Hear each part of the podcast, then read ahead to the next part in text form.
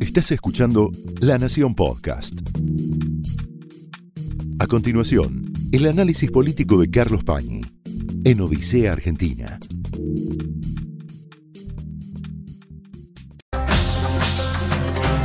Muy buenas noches, bienvenidos a Odisea.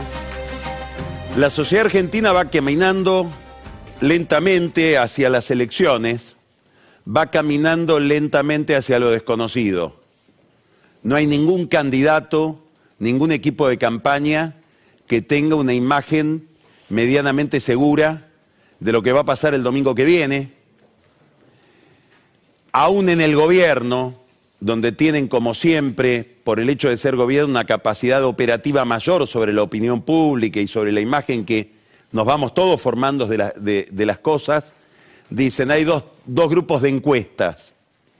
Las encuestas donde está primero Milei, después viene Sergio Massa, 34, 31, 30, 28 y después Patricia Bullrich, son en general las encuestas que paga el gobierno, y otro grupo de encuestas de los que, de los analistas de opinión que dan todo empatado.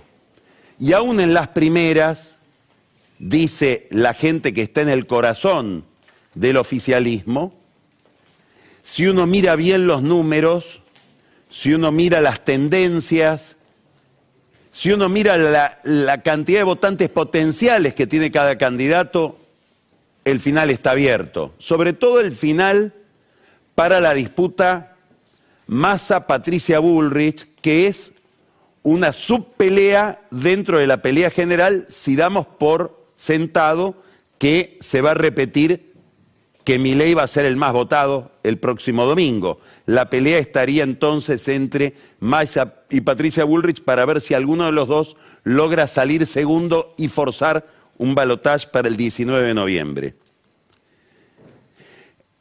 En este clima, en esta atmósfera de gran incertidumbre, lo desconocido adquiere también rasgos más dramáticos por la situación económica. Anoche estuvo acá en La Nación Más con José del Río Alfonso Pratgay, que suele ser muy prudente en sus expresiones y dijo estamos a las puertas de una hiperinflación. Bueno, uno mira ese pronóstico o esa descripción de la dinámica económica y mira a la clase política que va a estas elecciones y casi diría que tiene más miedo, que la incertidumbre política se vuelve más inquietante, que le pedimos más respuestas a una política que todavía no da mucha respuesta. El gran problema entonces no es que, que ya sabemos, es muy parecido a lo que dice Pratgay, es decir, la incertidumbre, la volatilidad, la disparada de las variables económicas hacia niveles de mayor desorden, está, eso sí, casi garantizado. Vamos a tener que ir a una estabilización, dicho de otra manera, un ajuste, que lo hará un gobierno o lo hará la realidad. La pregunta entonces es cómo, no qué. ¿Cómo se logra corregir una situación tan angustiante? La pregunta entonces es por la gobernabilidad, por la capacidad de la política para intervenir en el proceso y ponerle racionalidad. Esto es así desde hace tiempo y es más así desde el 13 de agosto pasado cuando se realizaron las primarias. Fíjese qué curioso. Gana en primer lugar Javier Milei, un fundamentalista ciego del mercado, que aplica el mercado para todo. Sale segunda una fuerza con dos exponentes, Patricia Bullrich y Horacio Rodríguez Larreta, los dos pro mercado. Los dos piensan, ahora reunidos de nuevo por la convocatoria de Bullrich a Larreta para que sea eventualmente su jefe de gabinete, unidos en la idea de que en el centro de la organización económica debe estar la iniciativa privada y que todo este desastre macroeconómico hay que ordenarlo rápido. Tercero, Massa, que es la versión destartalada, pero más ortodoxa, de lo que puede ofrecer Unión por la Patria. No es un candidato surgido de soberanos, es decir, del ala más dura de izquierda. Es lo que el Frente de Todos, ahora Unión por la Patria, después del cambio de nombre, nos ofrece de más ortodoxo. Esa fue la oferta política del 13 de agosto. Miramos lo que pasa con los mercados al día siguiente. Los bonos, el precio de los bonos se derrumba y el, y el precio de los activos que cotizan en la bolsa en dólares se plancha. Es decir, el mercado contesta negativamente a una oferta política que conceptualmente sería afín a los mercados, a los agentes económicos. ¿Por qué sucede eso? Porque de lo que se duda es de la capacidad que tengan esos políticos para hacer lo que proponen, para hacer lo que prometen. El problema es la política. Para eso Bullrich convoca a la reta y ahora convoca al equipo de la reta para decir, si hay alguien que cree que hay un déficit de gobernabilidad, esto que yo ofrezco es Juntos por el Cambio, es un club unido. Inclusive con la posibilidad de que Macri se transforme en alguien que proyecte a ese gobierno hacia el exterior, como ella dijo. Si no me votan a mí, otra forma de decirlo, voten al equipo voten al partido, voten esta coalición que da orden, que tiene candidatos a gobernadores, que va a tener diputados más o menos suficientes en el Congreso, que sabemos cómo es la maquinaria que tenemos que administrar. Enorme signo de interrogación que pesa sobre Javier Milei, que gusta y es votado porque no tiene nada que ver con la política. Acá está el gran dilema de Milei, pero después le piden gobernabilidad, sin casta. No hay gobernabilidad sin casta. Problema de oferta de mi ley que es la ingobernabilidad objetiva hacia afuera. Hoy habló, paréntesis, es relevante, el Papa, Jorge Bergoglio, semana electoral, Jorge Bergoglio, semana electoral, le dio una entrevista a Bernarda Llorente, la presidenta de Telam, una larga entrevista, donde habla de distintos temas de la vida pública internacional y local. Habla de la posibilidad de venir a la Argentina. No lo nombra Javier Milei, pero habla de la ilusión errónea de los jóvenes, lo dice él, que buscan salvadores o mesías ilusorios. Que vienen a traer una solución individual, como si fueran magos. Y sostiene Bergoglio, de las crisis se sale en un movimiento o en una operación colectiva. Salimos entre todos, para que la crisis sea una forma de crecimiento. Importante para el jefe de una institución cuyos miembros, algunos de cuyos miembros, celebraron misa en contra de mi ley. Misa.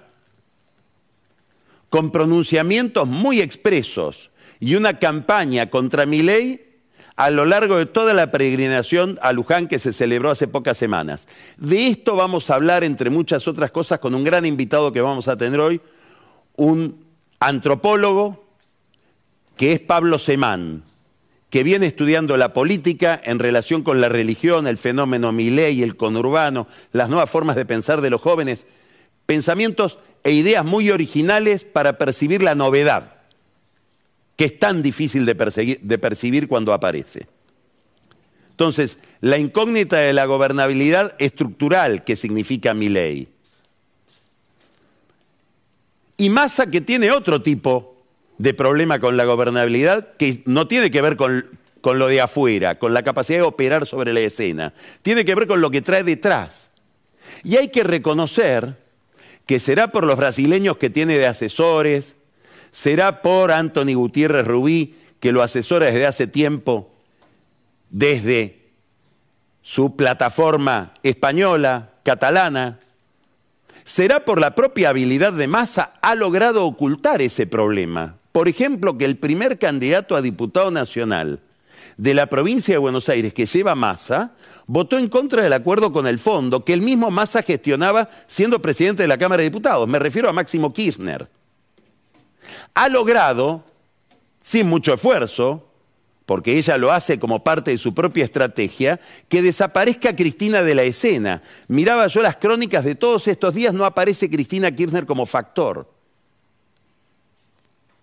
Ha logrado, a regañadientes por parte de él, que no esté en escena Alberto Fernández. Uno de los mejores tweets que hubo este fin de semana hacía una broma, decía, Alberto Fernández, si estás entre nosotros, por favor, da tres golpes. Pero todas estas contradicciones Massa las trae detrás. Y son las contradicciones por las que hay que indagarlo y preguntarle si un día eventualmente llegara a ser poder. Porque toda esa escena de conflicto que encierra Unión por la Patria está ahí. Disimulada a propósito de una campaña electoral donde lo único que importa, y esto Massa lo tiene clarísimo, es ganar.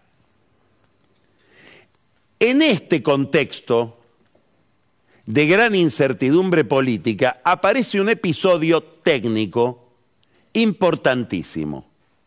La Comisión de Juicio Político finalmente emitió un dictamen, se impuso la opinión del kirchnerismo en contra de la Corte para promoverle el juicio político a la Corte. Ahora ese dictamen es un hecho muy importante, no solamente por lo que significa hoy, sino por lo que va a significar en el futuro inmediato. Ese dictamen va a ir a la Corte, los ministros deberán en la Corte hacer o no su descargo, algunos probablemente no lo hagan, van a cuestionar la legitimidad de todo el proceso, y una vez que eso suceda, se vota el dictamen definitivo que casi seguramente es muy difícil pensar que no lo gane el kirchnerismo.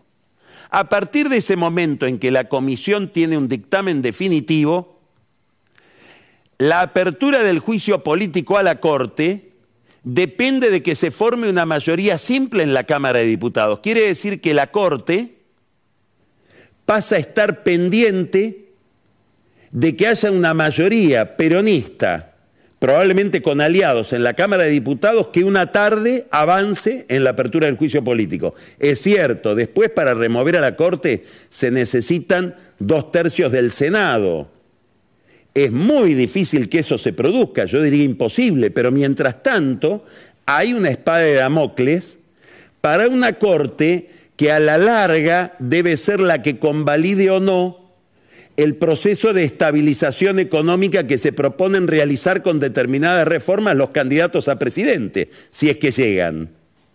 Porque a cada movida del Poder Ejecutivo habitualmente le responde una medida cautelar y todo eso termina en la Corte. Lo supo Macri con el problema tarifario, lo supo Menem con las privatizaciones. Vamos de nuevo, como siempre que hay un programa de estabilización en curso, a una escena donde los tribunales, no los tribunales penales, que tienen un protagonismo especial en la Argentina, los tribunales contenciosos administrativos y al final del camino la Corte son un jugador importantísimo. Bueno, esa Corte va a estar en esta situación, va a estar en la situación de la amenaza permanente por parte de la mayoría peronista que pueda conseguir el peronismo en el Congreso. Esta es una novedad muy importante para todo lo que viene si uno piensa en los niveles de incertidumbre con que está cargada la escena argentina.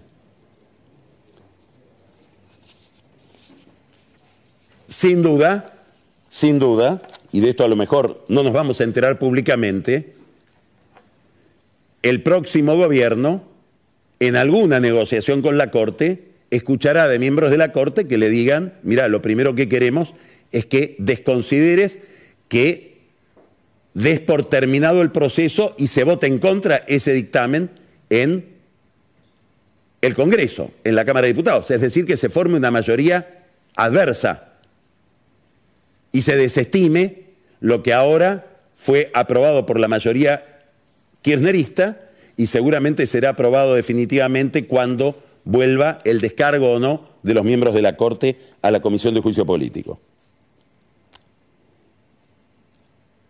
Este es el panorama, el paisaje sobre el cual se está produciendo algo que va más allá de lo anecdótico. Lo anecdótico llama mucho la atención. Es imposible sustraerse al colorido de este drama, que es el estallido de la corrupción en la provincia de Buenos Aires. De eso vamos a hablar nuevamente después con Daniel Vilota, de eso vamos a hablar con Pancho Olivera, que nos va a hablar de una casa misteriosísima que aparece en un country de lujo del partido de Escobar. De eso vamos a hablar con Pablo Semán. Pero en ese episodio tan bizarro, lleno de color, ocurrido en Marbella, donde, vamos a llamarla así, la modelo Sofía Clerici apretó enter y mandó las fotos de su relación con Insaurralde en el yate El Bandido a través de Instagram, ese enter desató una cadena, desató un reguero que produce un incendio que es muy difícil de controlar en la provincia de Buenos Aires. ¿Por qué? Porque corrió el velo de la corrupción y el enriquecimiento delirante, vamos a hablar de eso en un minuto, de Martín Insaurralde, pero además provocó que en otros lugares de la política bonaerense y en otros distritos, sobre todo el conurbano, haya gente que dice, bueno, yo también voy a contar porque el mío es lo mismo, mi intendente está en la misma. El jefe político que yo conozco es un caso muy parecido al de Insaurralde, por viajes, por evolución patrimonial, por todas las características que tiene el caso Insaurralde, que va cada semana agregando episodios, agregando pruebas, agregando pormenores que lo vuelven infinito. Infinito hacia abajo. La concejal radical del Partido de la Costa, Evangelina Cordone, presentó hoy una, una denuncia en el juzgado del doctor Ernesto Kreplak, que es el juez de Lomas de Zamora, de la Justicia Federal, que investiga a Martín Insaurralde. Y la concejal Cordone, radical, le dice al juez Kreplak investigue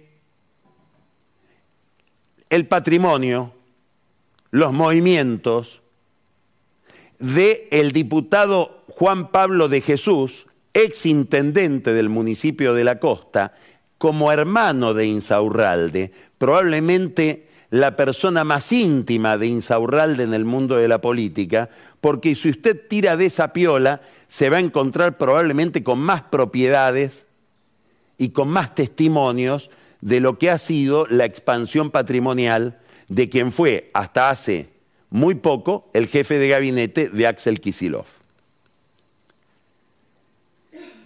Esta conexión entre Insaurralde y de Jesús hace que la concejal Cordone del municipio de la costa le presente a Kreplak una cantidad de propiedades que serían de Juan Pablo de Jesús, que insisto, es diputado de la provincia de Buenos Aires, de la legislatura de Chocolate, presidente ahí de la Comisión de Presupuesto y Hacienda, dejó de serlo para ser el vicejefe de gabinete de Insaurralde, es decir, del equipo de Insaurralde, del equipo de Kisilov, y ahora estaría en uso de licencia porque Kisilov se ha propuesto desarmar todo ese aparato que le habían impuesto desde el Instituto Patria, desde la Cámpora, cuando perdieron las elecciones de septiembre del 2021.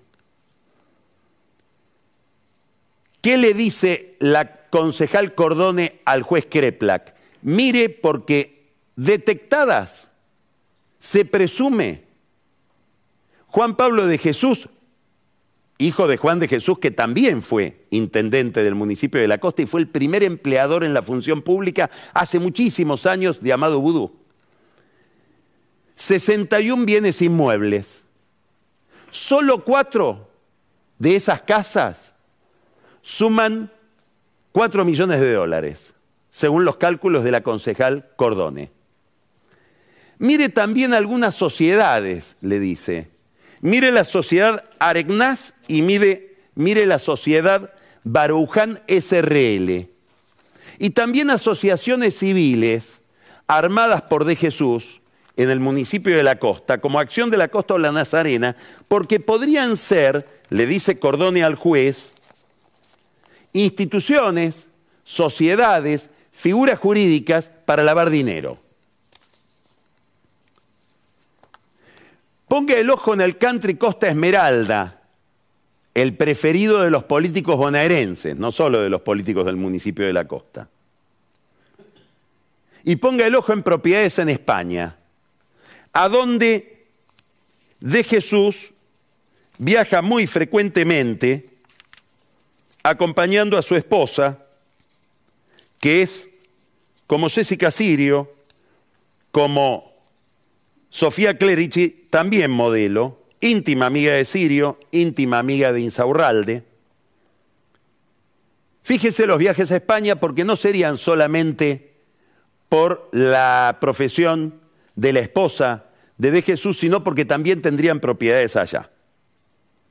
Es decir, estamos hablando de una trama cada vez más compleja de políticos que daría la impresión han entrado a la política para cambiar de vida, que han encontrado en la política algo que probablemente no encontrarían en la vida empresarial o en la vida profesional convencional, un camino mucho más rápido al enriquecimiento y un enriquecimiento que se va completamente de escala de lo conocido. ¿Por qué? Porque uno mira la información de la concejal Cordone, que habla de Juan Pablo de Jesús, de su mujer, Alexia Toumiquian, dice, eh, eh, investiguelos a ellos porque usted va a llegar a encontrar más información sobre Insaurralde, pero después sigue llegando información sobre Insaurralde. Una trama cada vez más compleja, ya muy ligada con el delito, en el sentido de crimen organizado. Primero empresas de todo tipo, sobre todo ligadas al sector eléctrico. Le atribuyen, obviamente no está a nombre de él, pero en Lomas de Zamora es Vox Populi que tiene muchísimos intereses en la empresa Servilum. Es una mega empresa que realiza el mantenimiento de todo lo que es el alumbrado público en Almirante Brown y en Lomas de Zamora por lo menos, no sé si en otros municipios también. Servilum tiene proveedores. Uno de esos proveedores se llama Geluz. Es de un señor que se llama Gustavo Lema, que se dedica al turismo de carretera. Auspicia también clubes de fútbol. Y auspicia, entre otras cosas, los programas de Jessica Sirio en Telefe cuando Jessica Sirio viajaba a Europa para entrevistar mujeres de jugadores de fútbol. La auspiciaban los casinos de Daniel Mautone no solamente el Casino Victoria Entre Ríos, también el Casino de Mar del Plata, que está bajo la jurisdicción del jefe de gabinete Insaurralde, es decir, que empresas reguladas por Insaurralde financiaban a la esposa de Insaurralde en sus programas de televisión. Por suerte, dice Mautone, ninguna de esas facturas se pagó. Alguien tendría que reclamarle.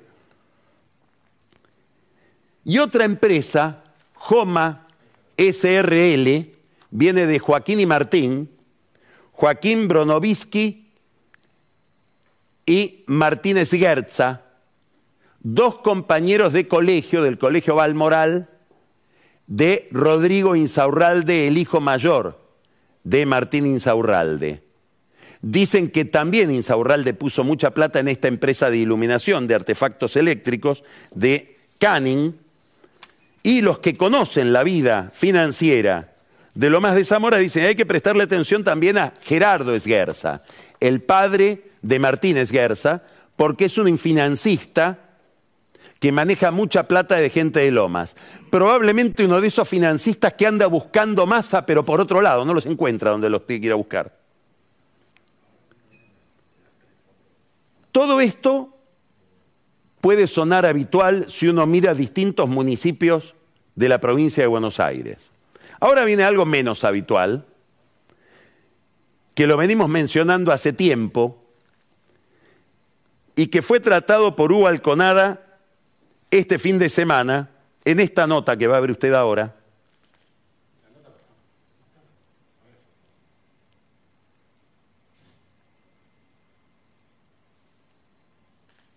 Hugo Alconada habla de una casa, que es la casa es esta casa, en un country de Seiza. Esta casa está a nombre de Priscila Ferrante, prima, parienta de Jessica Sirio, íntima amiga además de Jessica Sirio. Priscila Ferrante sería pareja de Eber Russo que está en esa foto que usted vio al comienzo. Acá está Jessica Sirio, Martín Insaurralde, Eber Russo y Priscila Ferrante. Eber Russo fue juzgado y terminó en la cárcel de Ceiza por lavado de dinero. Es monotributista. Acá está cuando lo, lo detienen y lo llevan preso a Ezeiza. Es monotributista. Le realizaron en la zona de Lanús un allanamiento en un galpón de su empresa de construcción, muy importante, construcción, registre eso. Le encontraron más de 100 autos de alta gama, después siguieron investigándolo, aparecieron yates, varios aviones, propiedades de todo tipo, sociedades en Miami, sociedades en Gran Bretaña. En ese allanamiento, entre los muchos autos que encontraron, había uno de Jessica Sirio, Aparentemente Jessica Sirio es la que le presenta a Russo a Martín Insaurralde. Termina preso en Ezeiza. Se queda ligado en Ezeiza, se hace amigo de un par de presos de la banda de los monos de Rosario. Le toca estar con todo el mundo acá, es decir, compartir la prisión con Cristóbal López, Fabián de Sousa, Amado Budú, que vuelve al relato, pero él lo trataban distinto, lo trataban mejor. Tanto que cuando lo fueron a buscar tuvieron que buscarlo mucho, porque él seguía en su departamento de Puerto Madero, que no sabemos si no es el departamento que Jessica Sirio dice que nunca tuvo. ¿Por qué lo trataban distinto? Él le explicaba a los demás presos, porque yo lavo dinero para intendentes de la provincia de Buenos Aires, del conurbano, a través de empresas constructoras. No lo visitaba nadie en la, cárcel, en la cárcel, salvo Priscila, la prima de Jessica Sirio. Muy importante la relación de Russo, Insaurralde y la construcción. ¿Por qué? Porque cuando Cristina Kirchner lo llama a Kisilov a Calafate, muy preocupada porque veía derrumbar su imperio con la derrota del 12 de septiembre del 2021 en todo el país y en la provincia de Buenos Aires, y le dice, vas a tener que admitir que te intervenga con aquel que vos pensás que es lo peor, que es Insaurralde, a quien Kisilov ya le había dado el área de juego de su administración. Insaurralde entra como un interventor en la provincia de Buenos Aires tomando distintos lugares estratégicos, entre otros el Tribunal de Cuentas. A mí me resultaba curioso hoy que la concejal Cordone del municipio de la Costa le dice al juez Kreplak, pregunte en el Tribunal de Cuentas. Bueno, el Tribunal de Cuentas donde usted va a preguntar, Kreplak, la mayoría fue puesta por Insaurralde. Pero además tomó Insaurralde dos áreas estratégicas en su llegada al poder o al gobierno. de la provincia. Pidió vialidad de la provincia y puso ahí al ex intendente de Punta Indio, Hernán Isurieta, y pidió vialidad nacional. Y ahí puso a otra persona de su círculo más íntimo, Gustavo Arrieta, un hombre de Lomas que hoy es candidato al Parla Sur en las listas de masa. Quiere decir que no solamente Kisilov lo tiene a Insaurralde adentro, a través de Isurieta, más allá de que se haya ido de la jefatura de gabinete, sino que lo tiene adentro también Alberto Fernández a través de Gustavo Arrieta, que iba a ser una especie de representante de una liga de intendentes que terminaron peleados entre ellos seguramente por cuestiones filosóficas. Unos eran kantianos y los otros hegelianos, parece. Uno era Insaurralde y el otro era Alejandro Granados de Seiza. Algo pasó que a Granados lo dejaron afuera de ese reparto de poder y probablemente negocios. En el juego quedó Omar Galdurralde, otra figura principal de Insaurralde. Ahora, mire, cuando usted se mete en el Instituto del Juego de la provincia, no se animan a sacarlo a Insaurralde, sigue siendo el jefe de gabinete. Esto es de hace dos horas. Omar Galdurralde es el presidente del Instituto del Juego, estamos hablando del instituto que maneja la Lotería de la provincia, que es el viejo lugar donde, por decirlo de alguna manera simpática, Insaurralde se formó, el mundo del juego, al, lado de Jorge Rossi, el hombre que manejaba todo el negocio del juego para Dualde, que un día renunció inexplicablemente a la intendencia. Dicen los que lo escucharon que dijo, estoy cansado de simular pobreza. Tiene dos campos, dicen, de más de 5.000 hectáreas en la provincia de Buenos Aires. Bueno, de ahí viene Insaurralde, mano derecha de Rossi. Manejaban desde entonces el juego, por eso los avisos de Mautone en los programas de Jessica Sirio. Ahora, el jefe oficial es Galdurralde, puesto por Insaurralde, y la vicepresidenta María Laura García. Esta es Massa, Frente Renovador de General Conesa. Acá conviven Insaurralde y Massa nada menos que en la administración del negocio del juego en la provincia de Buenos Aires. Ahora, como secretario ejecutivo está Carlos Gallo, que viene desde varias administraciones y es, dicen los que entienden del mundo de la administración del juego, el que inventó todo. Todo este escándalo, como ustedes saben, terminó en un juzgado de New York. ¿Por qué?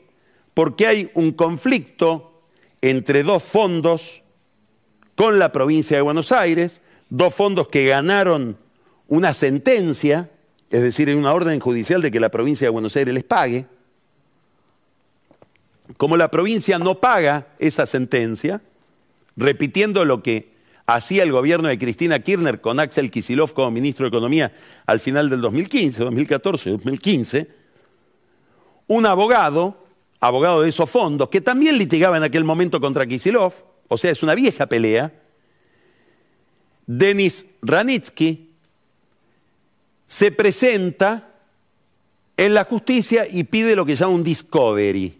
Es un procedimiento que existe en el derecho procesal americano, norteamericano, donde uno puede pedirle a un juez que obligue a todas las instituciones en juego en esa causa abrir todos los archivos. Transparencia total, privados y públicos. Los emails, las comunicaciones telefónicas, los mensajes de WhatsApp, la documentación, los movimientos financieros, todo, todo la luz del día.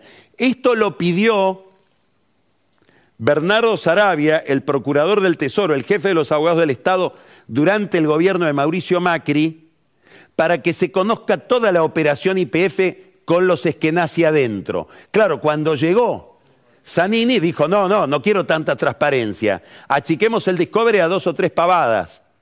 Por eso tenemos que pagar ahora la sentencia de 16 mil millones de dólares.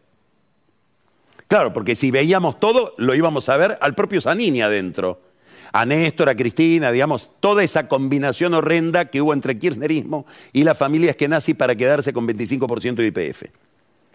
Este discovery se aplicó en, este conflicto entre los dos fondos y la provincia de Buenos Aires.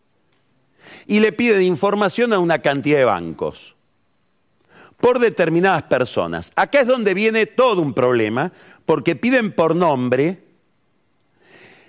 y las instituciones financieras contestan por nombre y dice, sí, acá hay un señor que se llama Carlos Pañi que movió este dinero. A lo mejor es otro Carlos Pañi, que vive en otro lugar. Por ejemplo, Ernesto Alaria, que está mencionado en el, en el informe que le hacen al juez, diciendo, es el jefe, es el, el titular de una, de una sociedad financiera que movió plata de funcionarios de la Argentina, Ahora dice, no, yo moví plata de tres personas que se llaman como esos funcionarios, pero son otros. Ana María Bazán, Carlos Alberto Montana, Diego Benítez. Son homónimos, no está aclarado. La provincia de Buenos Aires se presentó diciendo mucha de la gente que aparece en ese Discovery son anónimos. Otros no, otros son ellos. Habrá que ver. Lo cierto es que esto estalló en un juzgado de New York, donde a la jueza le llega la información de que presumiblemente hubo un arreglo. Esto llegó a los tribunales de Estados Unidos esta semana. El martes pasado hubo un arreglo en el divorcio de Insaurralde y Jessica Sirio, por el cual Insaurralde le habría pagado, no sabemos si efectivamente todavía o no, 20 millones de dólares a su mujer para resolver la situación patrimonial y que esto lo habría negociado el abogado Fernando Burlando. Esto ya está en la justicia americana, además de estar en la justicia de Lomas de Zamora. Claro, la provincia de Buenos Aires dice, todo esto es una extorsión, se publica justo cuando estamos por ir a elecciones para hacernos perder, y sí, quieren cobrar, porque tienen una sentencia a favor, y sí. No son bienes embargables, es un tema interesantísimo, porque la novedad de Ranitsky del abogado es que dice, no me importa si son bienes del Estado o no, esta gente como roba, o se puede presumir que roba, se puede presumir que hace movimientos de dinero que no se corresponden con su condición de funcionarios públicos, esa es plata del Estado en realidad. Quiero cobrar de ahí lo que no me quiere pagar Kisilov. Ese es el argumento por el cual se termina en el Discovery metiendo a funcionarios, a personas con sus movimientos patrimoniales y financieros diríamos, privados. Esto es muy técnico.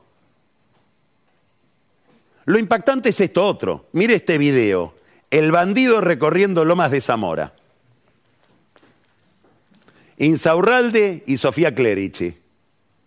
Devuelvan la plata de Lomas, les dicen. ¿Cómo terminó esta marcha que se realizó el sábado? mandaron, obviamente, Insaurralde la de haber mandado a la policía para que no puedan seguir recorriendo la ciudad.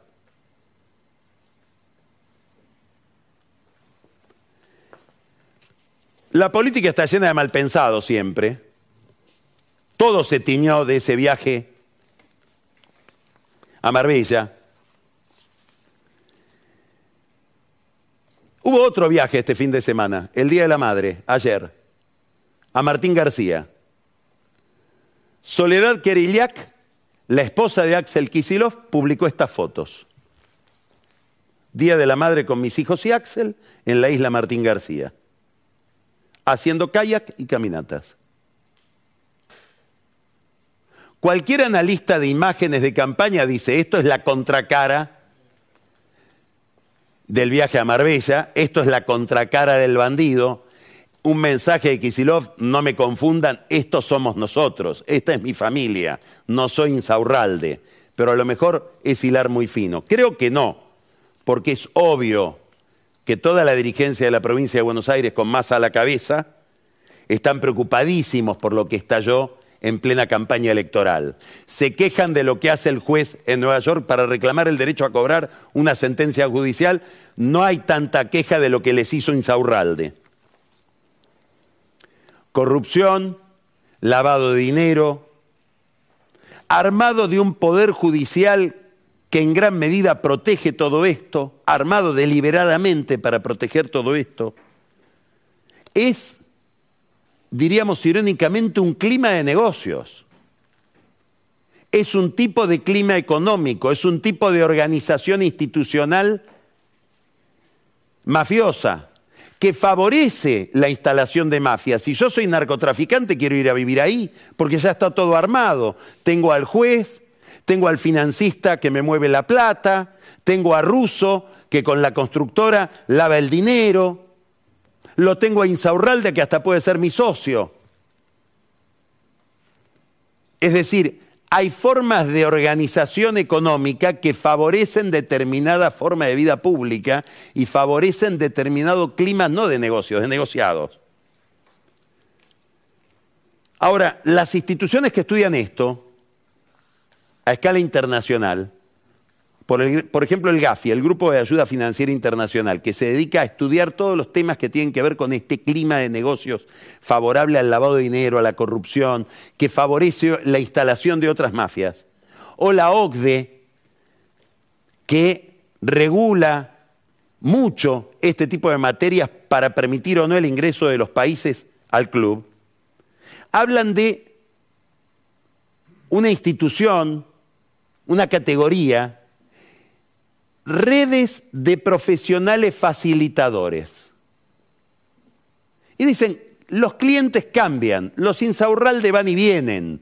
Un día es insaurralde, otro día es vudú. Pero hay financistas, cuevas, abogados, asesores contables, esos permanecen. A esos hay que investigar. Y acá nos encontramos con curiosidades interesantísimas. ¿Usted se acuerda de la ruta del dinero K? La investigó el juez Casanelo. En el 2019 mandó todo a juicio oral. Hubo un juicio oral. Lázaro Báez, el Áscar, Juan Carlos Molinari, Leonardo Fariña, fueron a juicio oral. Ahora, en el pedido, en la elevación de juicio oral, había otro grupo de personas, cuyo nombre les voy a decir ahora. José Alex Fallas, José Sebastián Javás, Mariano Andrés Rubinowicz y Jorge Horacio Ruiz. Eran los directivos, son los directivos, de lo que en aquel momento se llamaba Provalor Sociedad de Bolsa, hoy se llama Prosecurities, tuvieron mil vueltas en el ritual procesal chicanas, cambios de jueces, todavía no fueron a juicio oral. Ni usted googlea y ni aparece que esta gente está en problemas. Unos, los más ligados a la política, juzgados. Los que facilitan el negocio financiero, no. Es importante este tema. ¿Por qué? Porque no vaya a ser que Prosecurities siga prestando los mismos servicios para los funcionarios actuales. En un gobierno donde las versiones insistentes, repetitivas, ya agotadoras, de que se mueven miles de millones de pesos, imposibles de mover físicamente en el negocio de la importación, a través de la aduana o de la Secretaría de Comercio, necesita de este sistema. Sería interesante que la aduana que revisa cuevas, revise las cuevas de los que aparentemente están haciendo algún negocio con las importaciones. Ya hubo unas denuncias hechas por la propia aduana, pero se terminó la investigación. Hoy todavía no se realizó el juicio oral de estos financistas, con Jabás a la cabeza. Jorge Gorini, Gabriela López Iñiguez, Enrique Méndez Signori son los jueces que todavía no empezaron el juicio, procrastinando como Alberto. Es un clima de impunidad genera un tipo de negocios, genera inclusive hasta un alineamiento internacional, porque los estados se van volviendo opacos y solo pueden tratar con otros estados opacos. En esta atmósfera vamos hacia lo desconocido el próximo domingo 22. Esto fue el análisis político de Carlos Pañi en Odisea Argentina, un podcast exclusivo de la Nación. Escucha todos los programas de La Nación Podcast en www.lanacion.com.ar. Suscríbete para no perderte ningún episodio. Estamos en Spotify, Apple Podcast, Google Podcast y en tu reproductor de podcast favorito. Seguí escuchando La Nación Podcast.